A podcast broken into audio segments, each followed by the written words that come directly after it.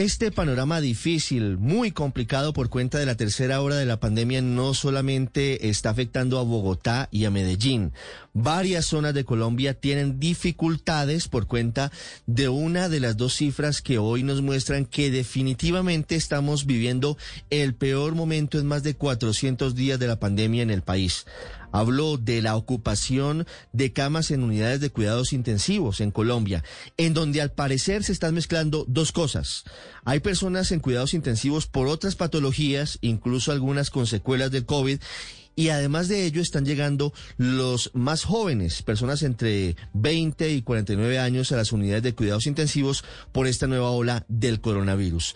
No solamente Bogotá, que está al 91%, Antioquia y Medellín, que están prácticamente colapsados, sino también Cali y el Valle del Cauca con un 92% de ocupación, Atlántico y Barranquilla que no ceden en número de ocupación de camas de cuidados intensivos y están en la parte alta del 80%. Estamos hablando también del departamento de Bolívar y de Cartagena.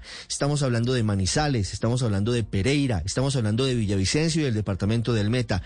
Muchos departamentos del país están coincidiendo en este momento, afrontando el momento más difícil del tercer pico de la pandemia, lo cual está generando una gran preocupación en el gobierno porque en otros momentos lo que se estaba generando era un traslado de pacientes hacia regiones que no tenían una ocupación tan alta en los hospitales. En este momento está coincidiendo que la mayoría de principales ciudades de Colombia están al borde, están casi colapsadas y eso genera muchísimas dificultades. La otra cifra que nos muestra que estamos viviendo lo peor hasta ahora de la pandemia es el número de fallecidos.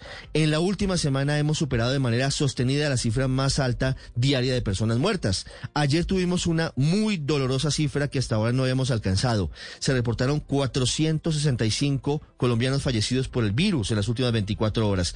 El sábado habíamos tenido 440 muertos, el viernes 420, el jueves 430, lo que nos muestra una cifra que nos duele mucho, de más de 2.000 personas muertas por la pandemia en la última semana.